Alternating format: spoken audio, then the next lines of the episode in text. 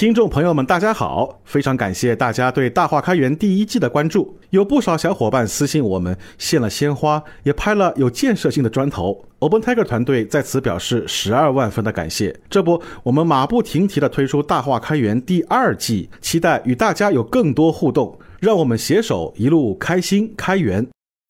OpenTiger。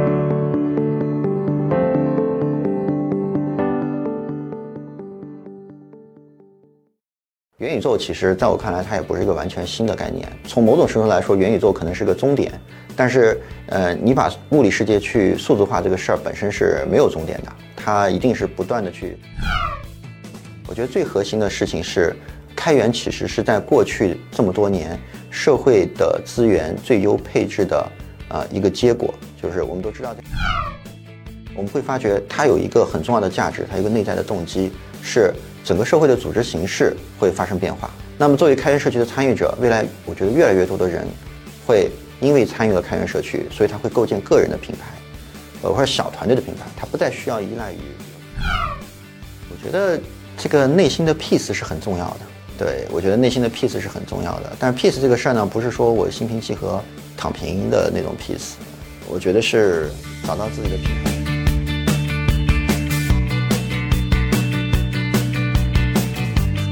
大家好，欢迎来到大话开源第二季，我是主持人明爱。在这里，你既能听到开源老兵们的谆谆经验之谈，也能遇见开源圈里的闪烁星星，了解他们如何原力崛起。我们开怀畅聊，说项目的一二三，也聊一路走来的酸甜苦辣。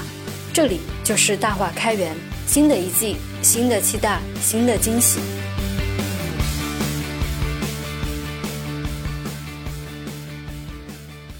今天的大话开源非常开心，啊，能够请到矩阵起源的创始人兼 CEO 王龙先生。那王总本人的。不管是学历还是职场经历，都是属于爆表级别，令人羡慕不已。他本科是毕业于清华大学，随后的二十多年是游历啊三大洲、十大国，像在啊德国、美国、嗯中国等地都有构建企业级啊产品以及其商业化落地的丰富的经验。他的上一份工作也是在腾讯云担任 VP，从零到一搭建的整个腾讯云 To B 大数据。与人工智能产品的体系，并且是在三年之内就将整个的产品线从百万级的收入做到了十亿级这样子一个级别，可以说是让人连连称赞。当然，今天请呃王龙总过来，主要是看着他们从去年成立商业化公司以来，不断的受到资本的一个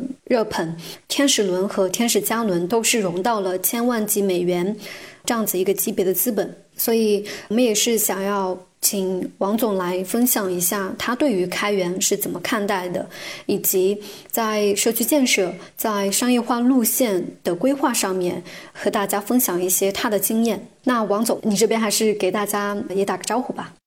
Hello，大家好，我是王龙，矩阵起源的创始人 CEO。呃，当然呢，矩阵起源也是我呃工作过的第十三个公司，前面有十一二家，我就不一一赘述了。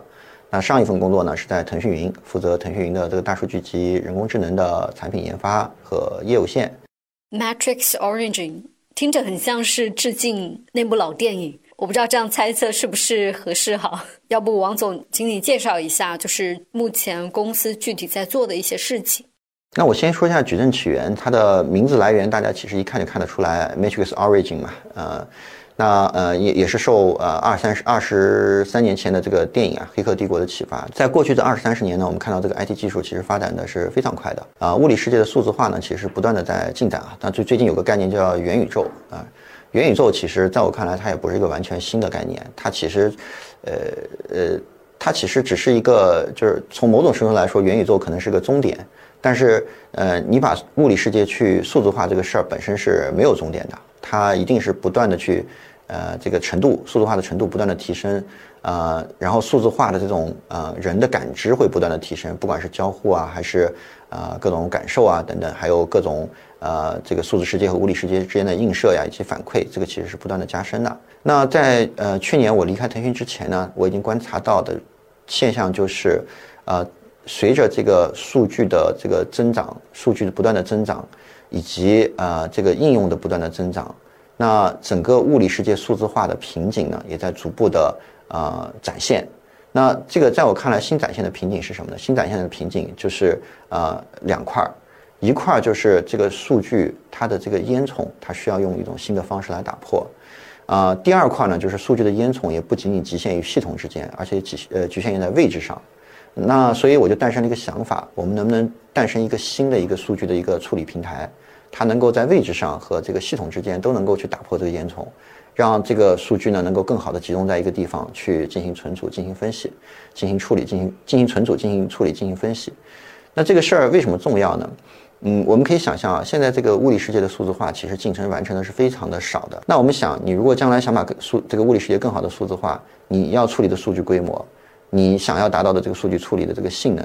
你想要获你想获得的更好的这个性价比，其实都是呃都是理所应当的。而且这个要求的这个呃就是不管是呃这个降本增效还是呃这个呃速度上的这个提升啊，它都是需要。呃，乘以级数倍的，可能都不是十的一次方，可能是三次方、n 次方、几十次方这个这个级数的。那这里呢，就一定是需要有更好的方式去思考我的数据到底应该是怎么去啊存储、去分析的。那可不可以也给大家分享一下，最开始你是怎么和啊开源结缘的？我跟开源这个故事其实就很早了，就两千零一年的时候啊，那个时呃那个时候其实行业里就有大量的这种开源软件了。当然那时候可能不会像现在那么规范。那时候我记得也应该有 Apache 基金会，也有 Linux 基金会了。那我印象中第一个最呃最我们用的最多的开源的是什么呢？是那个 Ant。我不知道大家可能很多人都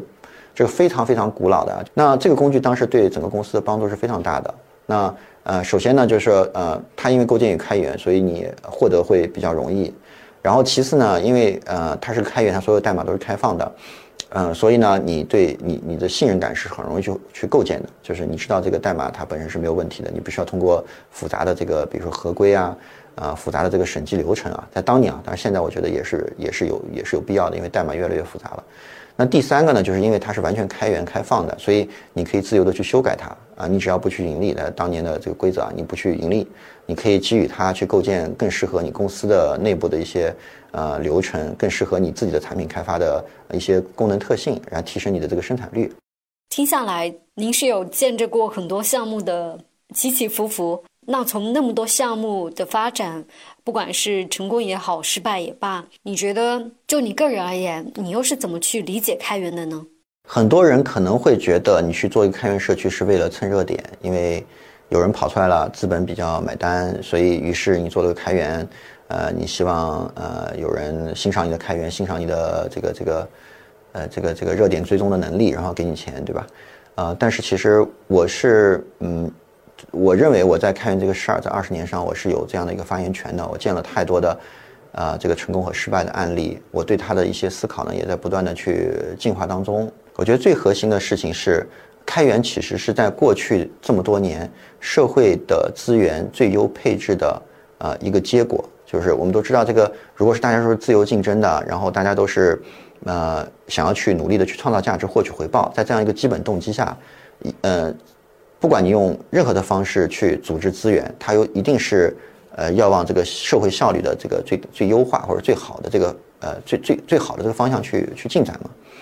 那嗯，为什么社会效率会围绕着开源来最优配置？那我认为其实是，呃，我们先看看围绕开源的呃这些人和资源。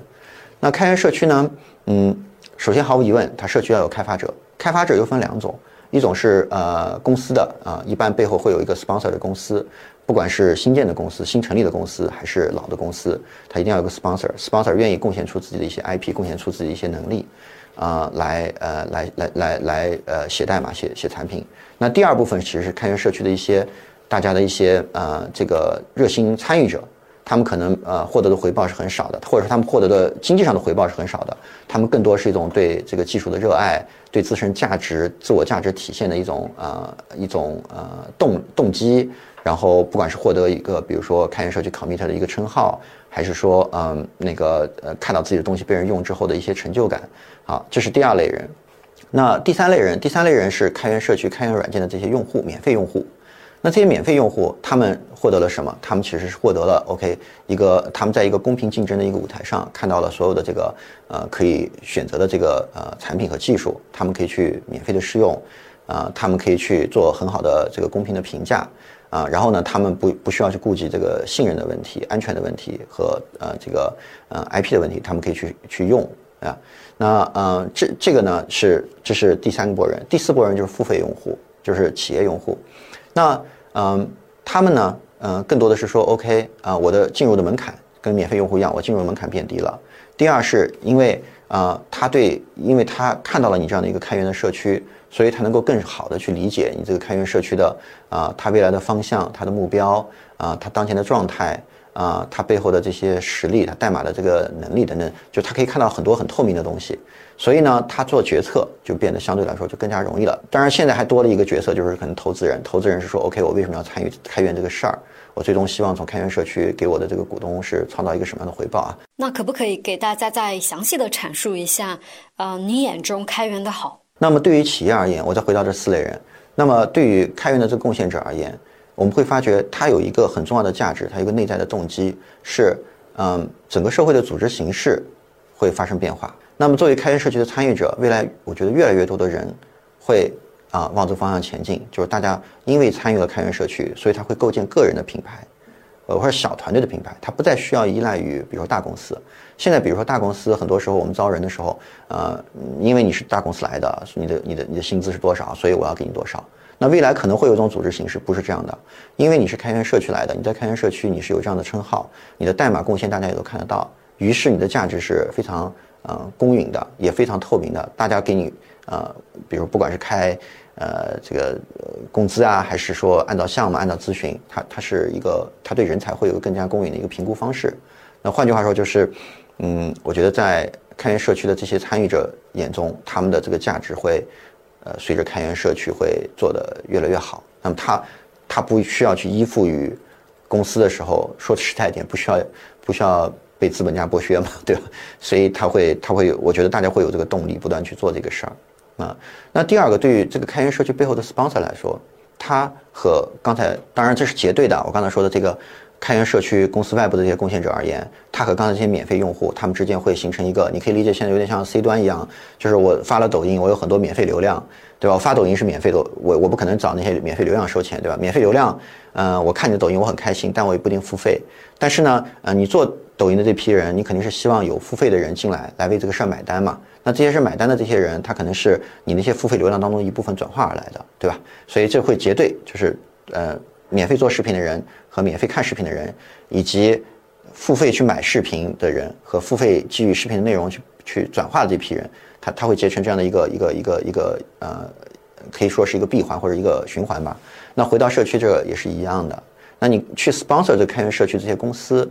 因为。有了刚才这样的一个循环在，所以你可以找到很多对你的产品感兴趣的人，会降低你产品啊进入企业、进入市场啊进入社会的门槛。然后你基于这这些人，你可以找到那些啊你你有机会创造更大价值的地方。那通过这样的方式，你可以找到这些收费用户。所以这是公司，我觉得会越来越多的会喜欢开源，因为开源对于公司来说是一个啊去推广自己理念。去推广自己公司品牌形象，去获取人才，去获取啊这个用户的这个池的一个很重要的一个机制。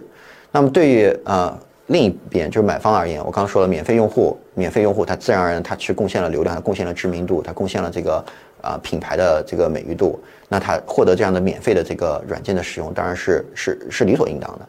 那对于收费的企业来说也是一样，它基于这些免费的。他可以看到很多这个呃企业内部的信息、产品内部的信息和长远的一些规划。他做决策的时候，他变得更简单了，对吧？那他再去考虑呃更优质的服务的时候，啊，他既然在这个决策上做的更短了，那他自然可以腾出更多的精力、更多的资源去买这些收费的这些服务。所以从这这个角度而言，围绕这个开源社区这四四四波人呢，啊，他们都在当中去嗯。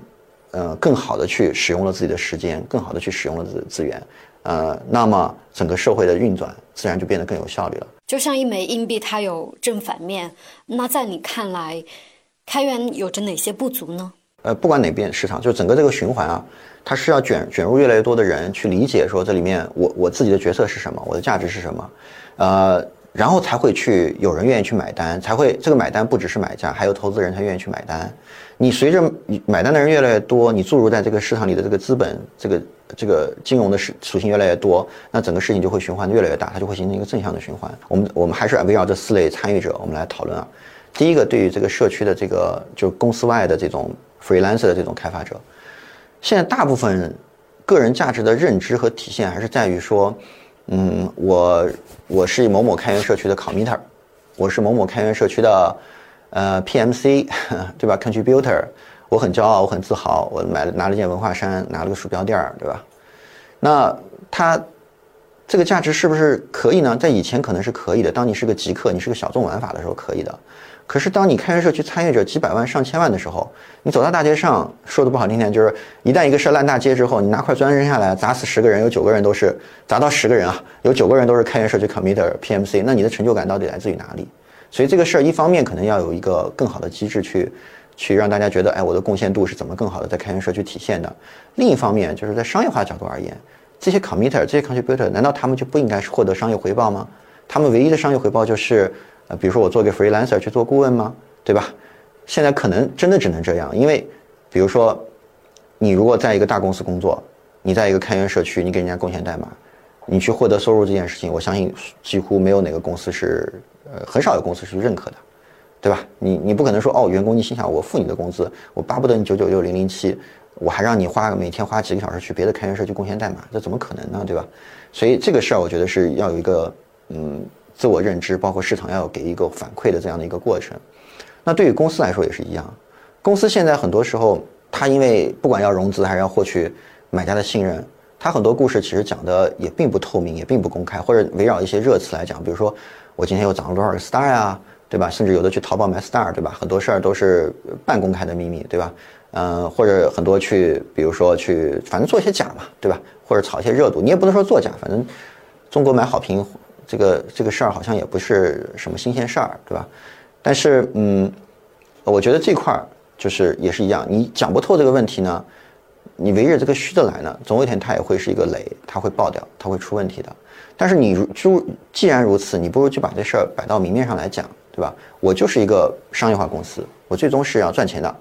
但我的钱为什么能赚，以及这个钱到底是从哪里来，这个事儿要和我刚才说的这个整个循环要建立一个联系。因为这件事循环了，我公司在当中是获利的，我当前是获利的。呃，我为什么获利？就是我的理念推行出去了，我公司品牌有了，信任度有了，获客成本降低了，从交付运维到生态的建设的成本降低了。所以呢，我愿意。让我的工程师七乘二十四，或者是去支持社区，或者是我愿意花钱请我的工程师去社区贡献代码，对吧？这个逻辑讲，大家就觉得你你至少不是以道德的方式说，我就是免费贡献公司一辈子，免费贡献社区一辈子，你不信，投资人也不信啊，大家都不信嘛，对吧？那你再去呃，就是不管构造什么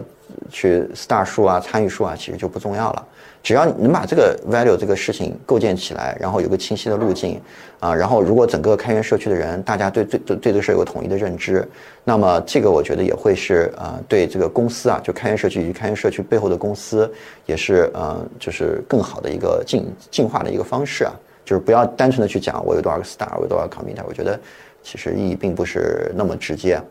那呃，第再回到这个买家和这个卖家一样。买家很多觉得我用开源社区就免费的啊，呃，就是免费的这个买家，很多时候觉得我用开源社区我就是白嫖。但是这个事儿呢，嗯，其实也多年无解。就是白嫖这个事儿，就是，嗯，嗯就是大家应该首先第一个，大家肯定，嗯，还是慢慢要建立这样的付费意识。就是我很清楚的知道，我当前用这个开源软件我是要有代价的。这个代价就是，呃，如果这开源选软件如果没有足够多的支持，它后面可能就没有人去维护了，那我的成本可能是比较高的。当然，你如果说是一个真正的免费用户，你说我反正一辈子都免费，我也不可能，呃，有更多的需求，不管是规模上的还是功能上的需求，那那也 OK。那这个事儿我觉得倒还好。那最最重要的还是个呃这个企业的问题，就是我愿意花钱去使用开源软件，以及去使用开源软件背后的商业化公司的服务或者增值组件的这些公企业，他们其实也要是给予这个市场更多的容忍度。您现在收听的是大话开源访谈节目，欢迎关注、留言并分享给身边的小伙伴哦。添加小助手微信 OpenTaker 零零七，即刻加入听友群，快来遇见更多同道中人。可能相较于国外，我们国内的开源生态还有很长的一段路要走。那据您的观察，目前存在着哪样子的一些问题，以及我们可以做出哪些努力呢？开发模式其实你看一些成功和成失败的这个产品，其实还是能够有很多的经验教训在里面的。我我自己觉得，开源社区就开发而言，呃，它比较大的一个呃几个几个事儿吧。第一个，呃，开源社区大家都是凭很多都是凭兴趣爱好啊来支持对开源社区的贡献。我指的是公司外啊，公司内部你付了工资，人家自然愿意干活，对吧？公司外部这个整个社区，那它这个激情能持续多久？对吧？这个激情只凭个人的这个兴趣爱好，呃，是不是合理的？这个事情，呃，我觉得其实现在也不是有特别明确的答复，对吧？或者说，你只凭兴趣爱好吸引来的这些社区贡献者，是不是就够了？对吧？也许你的开源社区百分之八十代码都是自己写的，百分之二十是开源社区的这个其他的这个开发者给你贡献的，对吧？那也许就够了。对有些公司可能就够了，那有些公司可能不够，它可能是个平台性的，它需要百分之八十的这个。代码可能是外部贡献的，也是有可能的。那这个平衡怎么去把握？我觉得这个是呃每个公司其实都面临比较大的一个一个挑战。嗯，那第二个呢，就是这个嗯整个可持续可持续发展的问题。因为有很多开源社区，它可能因为各种原因，就我刚才说，它没有追寻背后本质的这个价值或者长期的价值，它追求了 star 数，它追求了 commit 数，它追求了 contributor 的数量和代码的外部的贡献的数量。它会导致整个社区的这个代码质量是不可控的，方向也是不可控的，或者说更加的不稳就就就也不一定是完全不可控，但至少相比你一个闭源产品或相对一个公司的产品而言，它就会有很多的这个呃这个不确定性在里面。这一方面呢，是对买家不管是免费的还是收费的，是带来损害的，因为你你你浪费资源不说，你这个系统的可持续性就有问题。另一方面，回馈到你这个 sponsor 的这个公司而言。它的风险也很高，因为你你可能会投你的资源会被大量的浪费的同时，你可能总有一天你这种呃过于分散的这个开发方式会导致你变成一个小作坊，软件小作坊，或者是变成多个软件小作坊在一起的联盟。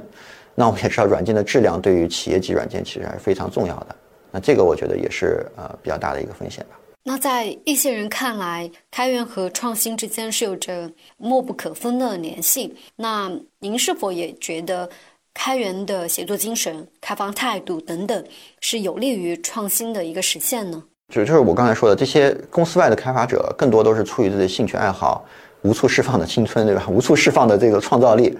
它它需要一个地方去释放，对吧？那我觉得你提供这样一个空间、一个社区，毫无疑问他们会带给你的，这是这是肯定的。当然也跟你产品的形形态有关。如果你是一个比如说比较偏偏 infra 的，那可能这个创造力释放的会呃更加的彻底一些。如果你是个偏应用型的，你给的这个空间不足，或者你的架构设计本身不是平台性的架构设计，那可能就弱一点。但整体来说，它肯定是比闭源公司会有更多的这个创造力在的。这个创造力是对应我刚才说的这个缺点，创造力一般就会惹是生非嘛。如果我们从人才供给这个角度去看的话，你会觉得说国内外的开发者他们的整个。素质、能力以及说呃创新力等等的一些方面，你会觉得说有，因为您待过很多国家、很多城市嘛，你会觉得说，在您看来，其实你会更倾向于吸引哪一个地方的一些开发者？你觉得说他们身上的某一些特质也好，他们的某些能力也好，更更加吸引你？我觉得这里面分两个问题啊，就是分两层啊。第一层是你每个公司肯定有自己的产品，对吧？比如说像我们矩阵起源做了一个数据库产品，呃，那我们肯定是希望，嗯。大家都有创造力，大家都愿意做开源，那我们肯定是希望更加有长期主义的，对吧？这些这些人，因为基础软件嘛，它它要体现真正的价值，它的路径相对来说会比较长一些，啊，我们要吸引这一类的这个这个这个人群，啊，那其次呢，我们对质量啊也是非常看重，因为这个数据库不像一些应用性产品，你大随随便便就起一些一些一些新的一些代码啊什么的，肯定会更加看重一点，所以我们也希望就是呃这个相对来说就是思思路比较严谨啊，就是比较。呃，就是比较可靠，对吧？对这些事情，呃，思考比较深入的一些开发者加入我们。那在这个基础上，其实我觉得，其实不分国内国外，呃，关键是你到哪里去找这项这样的一些人。那有些事儿我们得尊重事实，就是可能在西方的一些发达国家，就是大家都，呃，仓廪实而知礼节嘛，就大家都，嗯，就是赚钱赚的比较多，生活也比较舒服，福利也比较好，他有更多的时间。嗯，他去参与一些自己的兴趣爱好，对吧？有些人可能就在车库里倒腾点什么，呃工具啊，有些人跑去划划船啊，对吧？有些人跑去钓钓鱼啊。那有一部分程序员他可能就想去开源社区写写代码嘛，对吧？那相对而言，那这部分人肯定比中国悠闲的多嘛。中国中国现在确实九九六还是内卷的还是非常厉害嘛，对吧？那嗯，还没有到那个就是享福的阶段。那所以从这个角度来说，嗯，长期主义的人可能呃，在欧美会这种发达的地方会更多一些。那从思维严谨，从嗯思维的这个，呃，从对待事情的这个态度，对待软件这个态度上，呃，我觉得其实在哪里都是一样的，其实跟人本身是有关系的，并不取决于，呃，你你有多少钱，你有多富足，呃，这个这个这个，我觉得是，呃，是我的一个一个思路啊。那你会不会认为，其实呃，技术创业的春天已经来了？呃，我认为还在冬天呢，春天不会太远，但是什么时候不知道啊？这个。呃，顶多是个暖冬啊，嗯，那什么时候春天会来呢？呃，我认为中国什么时候先要出现千亿级的应用软件公司，然后可能才会出现这个呃千亿级的这个基础软件公司，呃，就最然后呃才有可能出现千亿级的开源的基础软件公司。你自己付诸实践过的最 crazy 的一些想法，就是或者说你有过哪些？蛮还蛮疯狂的一些举动，就是你做过，你就说别别人可能还还还蛮少去做这样子一些尝试的。嗯，我没有特别 crazy 的，但是我在过去这二十年，我工作和居住地的变化，应该都是很多人去难以去理解的啊。呃，比如说我零五年去德国的时候，然后我是加入西门子，我从易贝去的西门子，人家很多人不理解，你第一你为什么要去中国去美国？工作，而且是从这个一个电子商务行业，就是易贝嘛，互联网算是互联网对吧？跑到了一个制造业，嗯，那我从美国回来，大家也都觉得也是呃挺挺奇特的对吧？就是你从一个呃企业软件公司加入了一家这个互联网公司，也是挺奇怪的。然后跨界的时候也是大家都不不是很理解，呃，我原来在加入。呃，我其实，在零二年的时候，我就做呃做 manager 了，就管不少人了。那到一零五年的时候，我又变成了 IC，我就自己一个人。然后零零一零年之前加入 VML 的时候，我也带很多人了，嗯，但是我加入 VML 的时候，我就是个 IC，就是一个啊，就就是一个产品经理。呃，我觉得我，所以所以很多人会不理解，但是我自己觉得。这个也不算什么 crazy，我觉得主要是你如果自己有坚定的信念，你觉得这个事儿你喜欢做，然后你觉得跟你的长中短期目标也也一致，所以也没什么，我自己觉得也没什么，没什么没没什么就是难以理解的，我觉得也没也是一个符合逻辑的决定。呃，那您平常就是说有哪些习惯，就是你还保持的蛮频繁的，就是你会觉得说有帮助到你整体一天的一个工作和生活是比较高效的。我觉得就是嗯，我有一些好习惯，比如说今日事今日毕这件事情，我是比较看重的。我如果觉得这件事情今天一定要完成，那那我就会无论如何去推动它完成，呃，这个还是蛮重要的。呃，第二个是守时守约，我觉得蛮重要的。如果说让您用三个关键词来形容自己的话，你会挑选哪三个？我觉得第一个可能是呃执着，或者叫偏执，就是做事情还是有一点强迫症的。呃，第二个呢是。理想主义，就是我虽然我过去这么多年做了很多商业化产品，也赚了很多钱，嗯，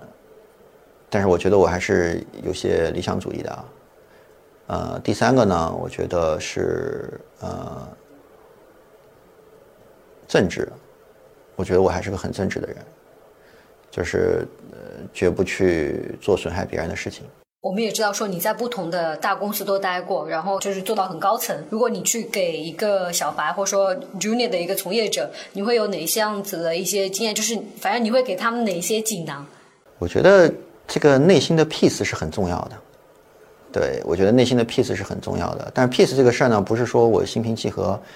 躺平的那种 peace。我觉得是找到自己的平衡点。比如说，你要放到十五年前，你问我你是个理想主义者吗？对吧？地上有十块钱，你要不要弯腰去捡啊？我现在也会去捡啊，当然，但当时我会捡得更快一点，对吧？啊，所以，呃，这是个平衡，就是你什么时候会更加现实一点，什么时候会更加理想一点，什么时候呃，你可能会会比较直接，什么时候你要绕弯子，这个事情其实蛮蛮难的，就是没有有很多事往往是没有对和错，对吧？只是你你做这件事，你是不是问心有愧，这个这个或是不是问心无愧，对你而言是非常重要的，就对得起自己嘛，对得起别人，对得起自己嘛。所以我觉得这个呃 peace 这这个是蛮重要的。当时你出来创业的时候，你是先找了一帮人，然后有了方向，然后也有了就是说意向的一些就是资本会进来，然后你才出来的，还是说在腾讯那边也没有其他更大的挑战，然后你想出来？嗯，我觉得是这样的，就是说我我我离开腾讯更重要的原因不是，呃，不不不是说我当时觉得这个问题解决不了，或有有什么问题解决，其实就是觉得呃年龄到了，在在要抓住青春的小尾巴嘛。对吧？要出来搞，要出来搞点事儿，而且我出来之前，就是我我永远相信，就是你跟着大趋势走没有错。那大趋势是什么？大趋势首先有几个，中国这个数字化进程在加速，对吧？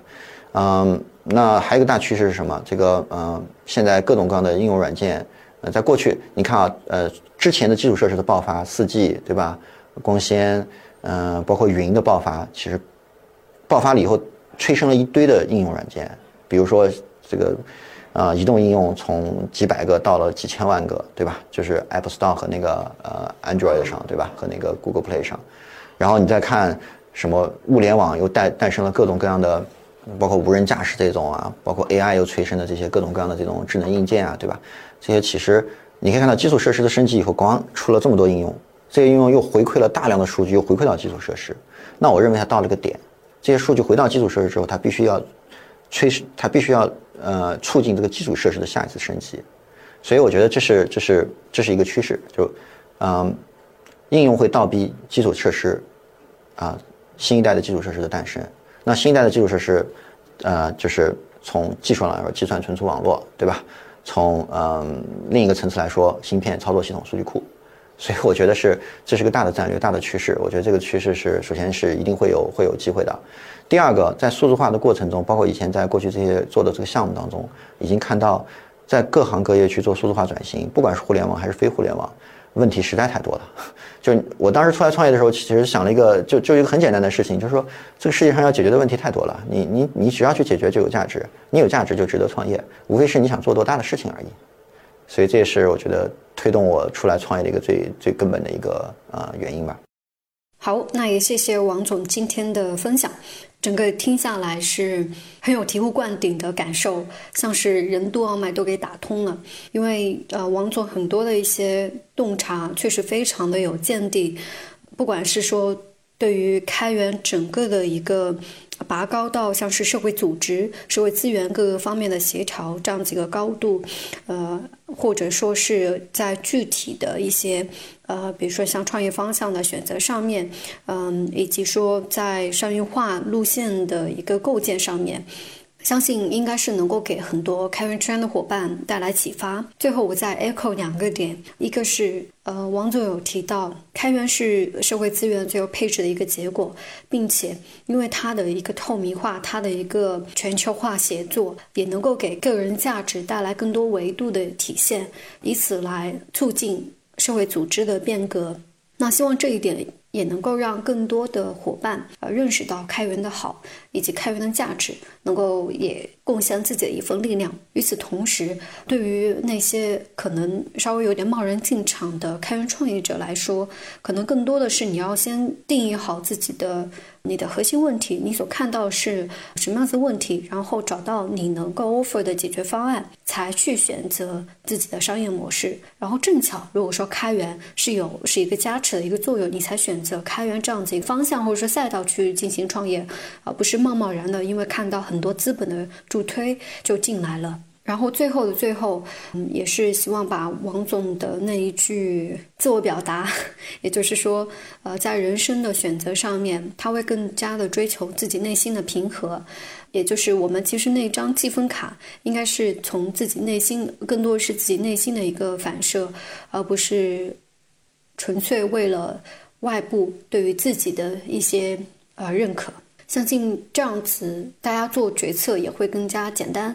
直接高效一些。行，那我们今天的分享也就到此结束啦。感谢大家的关注。整个大话开源到了第二季，呃，我们整个内容也会更加的丰富，相信也能够给大家带来更多的启迪。好，谢谢大家。本期的大话开源就到这里了。如果喜欢本节目，欢迎转发给身边的朋友。我们也期待您在节目后的精彩留言，同时也邀请您加入我们的听友群。入群只需添加小助手的微信号 OpenTaker 零零七，备注开源，就能和更多小伙伴切磋武艺啦。也欢迎大家关注 OpenTaker 开源星系的微信公众号和视频号，解锁更多精彩内容。感谢大家的收听，我们下期再见。